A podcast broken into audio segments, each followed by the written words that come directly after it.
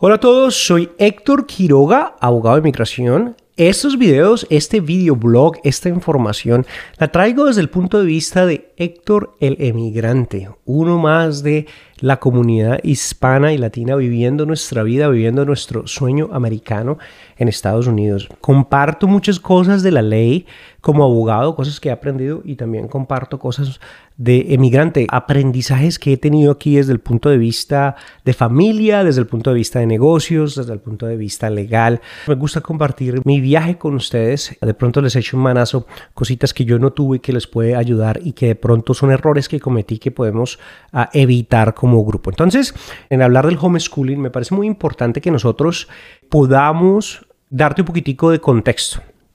Yo llegué a los 17 años de edad a Estados Unidos en el año 2000. Yo no hablaba inglés y eh, vine a la universidad y después de la universidad muy prontamente me metí al college. Estudié economía por cuatro años. Me gradué como politólogo y como economista. De allí ya me fui a la escuela de Derecho. Fueron unos ocho años de estudio de posgrado como abogado en la Facultad de Derecho de la misma Universidad de Gonzaga. Abrí mi oficina, me fue muy bien. También empecé a trabajar como abogado de migración allí y, como no, dicto clases a estudiantes de tercer año de Derecho en la Universidad de Gonzaga. Entonces soy profesor. Mi esposa la conocí en la universidad y es allí en donde nosotros pues nos enamoramos, empezamos a salir juntos y hemos eh, tenido un matrimonio muy bonito. En el momento llevamos 15 años casados.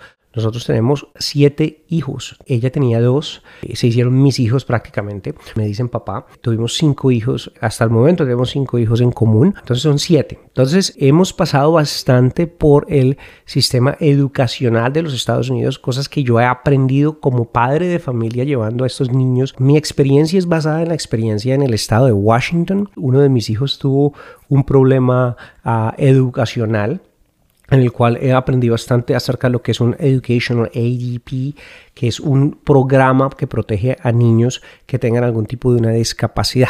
Cuento el contexto simplemente porque quería mostrarles que eh, yo soy un hombre que le encanta la universidad, le encanta el estudio y, me encanta la universidad y el estudio formal. Obviamente fui economista, politólogo, fui a la universidad a aprender inglés, me hice abogado, dicto clases en la universidad, mi esposa es abogada, mi papá es abogado, mi mamá es abogada, mi abuelo fue abogado, mi hermana es abogada. O sea, nosotros tenemos un vínculo bastante fuerte y, sinceramente cercano a lo que es la educación formal.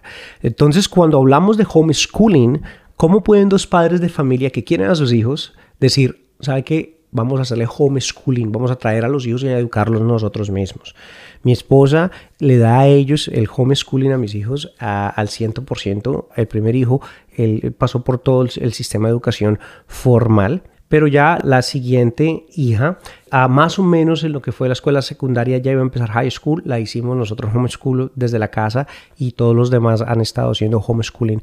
Nos ha parecido una gran decisión como padres de familia tener este tipo de posición por lo siguiente, una de las teorías más grandes que existen es que el sistema de educación de los Estados Unidos es un, sistema pues muy bueno, buenísimo, nos gusta, venimos de otros países a estudiar a Estados Unidos. Yo vine precisamente a una universidad. Lo que me di cuenta es que hay una división muy grande en lo que es la escuela privada, lo que son las universidades, los colegios, incluso los mismos colegios de los niños, una escuela privada y una escuela pública. Incluso las escuelas privadas, eh, la verdad, dejan bastante que desear. Nosotros cuando llevamos a nuestros primeros dos hijos a una escuela privada, académicamente los niños se atrasaron bastante. Si sabíamos que al principio uno estaba muy atrasado y el otro no tanto. Una niña muy buena, muy estudiosa, hacía las tareas, nunca se atrasaba. ¿Cómo puede ella estar atrasada académicamente? El primero, por haber tenido una discapacidad, era difícil era difícil compararlo, pero la segunda sabíamos que no tenía la discapacidad y que no era así. El cambio decidimos hacerlo en una escuela privada a una pública, ojo. Nos dimos cuenta que incluso ella estaba atrasada en comparación de la escuela pública. Fue cuando nos empezamos a dar cuenta que ahí también se estaba atrasando y era mejor traer la casa y fue allí en donde realmente crecieron y florecieron de una forma académica eh, bastante grande. Para hacer las cosas un poco más difíciles en el estado de Washington, eh, se pasa la famosa preposición 90. Es una ley, una preposición que se hizo en donde se acepta la educación sexual de niños muy jóvenes. Y estamos hablando de niños pequeñitos en los cuales se les estaba enseñando cómo tener sexo, cómo ponerse en condón, cómo ah, darle sexo oral a, un niño, cosas que realmente preocupan a un padre de familia porque es a un nivel eh, muy, muy temprano. El problema realmente y la polémica es que no se podía realmente optar por estar por fuera del programa porque a los niños como tal no le den ese tipo de información o que uno está ahí pendiente. Entonces hay niños que eh, son muy maduros muy tempranamente y pueden llegar a esta información sin ningún problema y hay niños que realmente no tienen eh, la madurez para poder entender de qué les están hablando y de así de sopetón les estaban soltando videos, películas y cosas en donde hubo polémicas bastante grandes. No solamente han habido problemas con la preposición 90, sino también el problema de, bullying, el problema de violencia, el problema de drogas, el problema de lo que son las, las bandas, las, las gangs y también el problema hasta de armas de fuego y cortapunzantes en las escuelas ha sido bastante alarmante en los últimos años. También sabemos que en la pandemia exacerbó los problemas que tenemos como padres de familia en que los niños vayan a estudiar, en que si llegan, en que no llegan, la calidad de profesores que están llegando eh, cada vez son, son más jóvenes para bajar el presupuesto del gobierno. Y ha llegado de todas formas el nivel de educación a una crisis bastante altas. Entonces, las personas que han considerado por sus propias razones, primero quiero que sepan que tienen de todas formas el apoyo de nosotros como personas que, que tuvimos estudios hasta formar posgrado más adelante, que dictamos también clases en, en, universidades pero que sabemos que cuando estamos hablando de los hijos de nosotros, pues es algo muy serio, ¿no? De todas formas, ¿para qué queremos el sueño americano si no podemos realmente educar a nuestra familia, darle nuestros valores eh, los valores que nosotros tenemos en nuestra familia como queremos. Quiero decir que de todas formas el homeschooling es un estilo de vida. Esto no es simplemente dar cartilla, dar, dar un libro y que estudian, sino que realmente es un estilo de vida en donde estamos completamente educando a nuestros hijos y ocupa muchísima disciplina. La disciplina que tiene mi esposa educando a nuestros hijos es, es, es algo que lo admiro de una forma que no te imaginas. O sea, uno levantarse y decir, tengo que estar ya con desayuno listo para empezar a estudiar a las 8 sí o sí, porque así es, porque nos atrasamos en el currículo y que se haga de semana a semana a semana y que no se atrasen por semanas independientemente de lo que pase, requiere mucha ah, disciplina y mucha, mucha fuerza de voluntad. Ahora, desde el punto de vista económico, también quiero decir que hay ciertos ahorros que existen. Recordemos que uno de los grandes problemas que existe con el homeschooling es que no podemos nosotros a veces dejar de ganar dos ingresos. Un padre de familia y madre de familia, los dos tienen un ingreso económico y al dejar que uno deje de trabajar por educar a los hijos mientras el otro provee, se siente eh, un golpe económico grande. Sin embargo, si una persona, uno ya sea el padre o la madre, usualmente el padre puede salir y proveer mientras hay un homeschooling, que hay ahorros. Primero que todo el ahorro, lo que son el daycare, los programas de estudio o los programas para que le cuiden a los hijos mientras uno trabaja, son supremamente costosos en Estados Unidos. Entonces, el solo hecho que ese gasto no exista es bastante. Hay gastos de transporte, gastos de uniformes o de ropa que también se baja bastante. Se pueden escoger un poco los libros y los materiales mejor. Las familias que tienen más de dos, tres, cuatro hijos, eh, pagar la matrícula de cuatro hijos, la persona eh, ahorra más dinero simplemente por estarse en la casa con sus hijos educándolos. El primer consejo que me gustaría, ojo, y esto es muy importante, las personas de Washington, del estado de Washington, eh, me gustaría que, que, conociéramos lo que es esta organización. Esta organización nos ayudó bastante a nosotros, se llama Washington Homeschooling Association. Esta es una asociación sin ánimo de lucro, una de las asociaciones que nos ha ayudado a nosotros bastante a educarnos con respecto a lo que es la ley, cuáles son los requerimientos, cuándo se somete,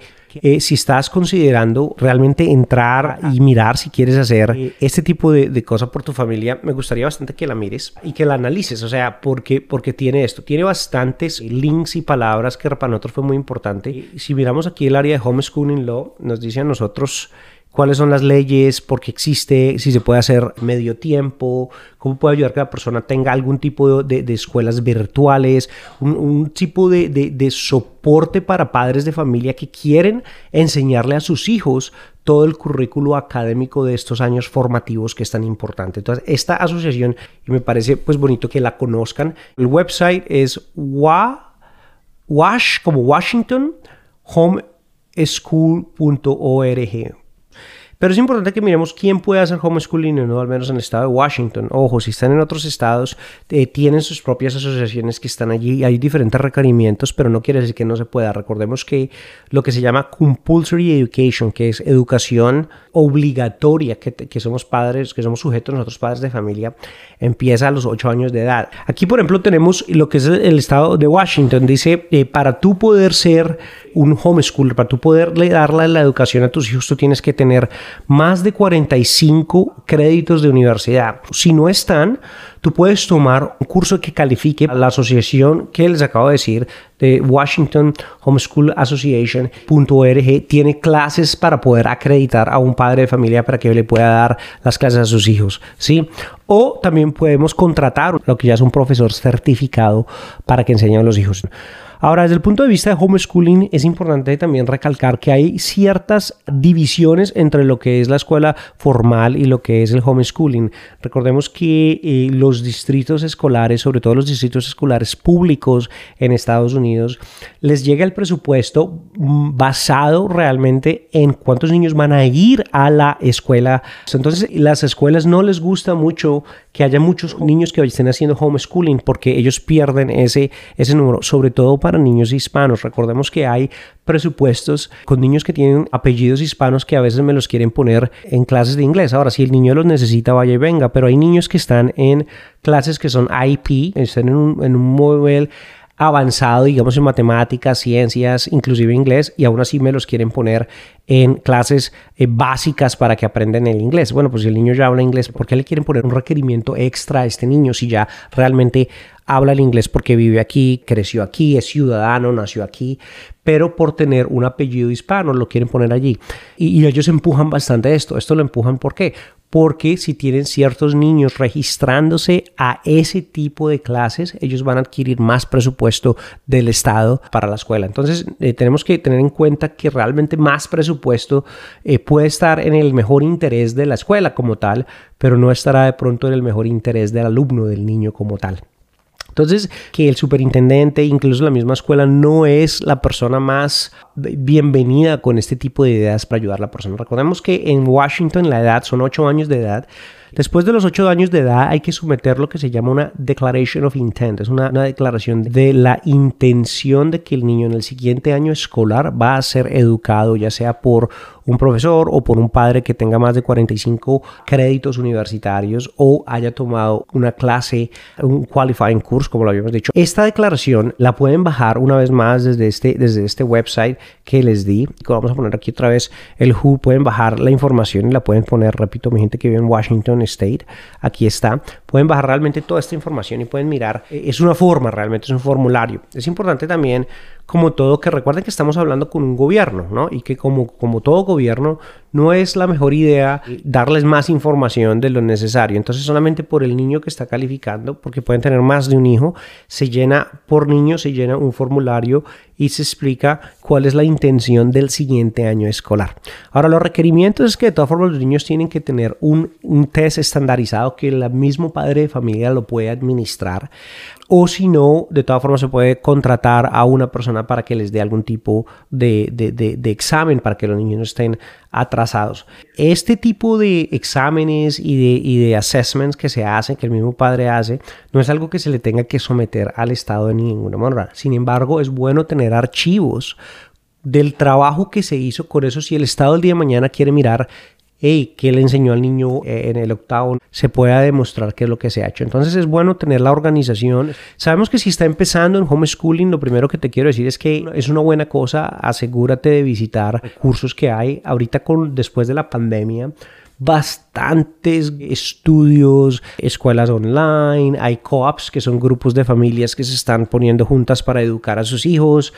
Eh, realmente la tecnología y la pandemia ha acelerado bastante lo que es, digamos lo que es una educación formal o formalizada porque se está dando un currículo y todo, pero hay muchos más recursos de apoyo para que se pueda llegar hacia esto. Nosotros llevamos más o menos 10 años eh, en esto, nos ha gustado bastante sin ningún tipo de, de, de problema ni de contratiempo, a los niños les ha ido muy bien, eh, gracias a Dios, a todos. Entonces, eh, estamos contentos y me gusta contarles esto un poco personal de cómo nosotros estamos decidiéndolo por los mismos motivos y los mismos retos que ha tenido la educación, sobre todo la educación pública en Estados Unidos. Bueno, soy Héctor Quiroga, abogado Quiroga, emigrante aquí en Estados Unidos, abogado de inmigración, compartiéndoles cositas de mi vida y compartiéndoles cosas en las cuales todos podemos eh, aprender, de pronto nos podemos verificar. Por favor, comparte el video, suscríbete, nos vemos en el próximo videoblog.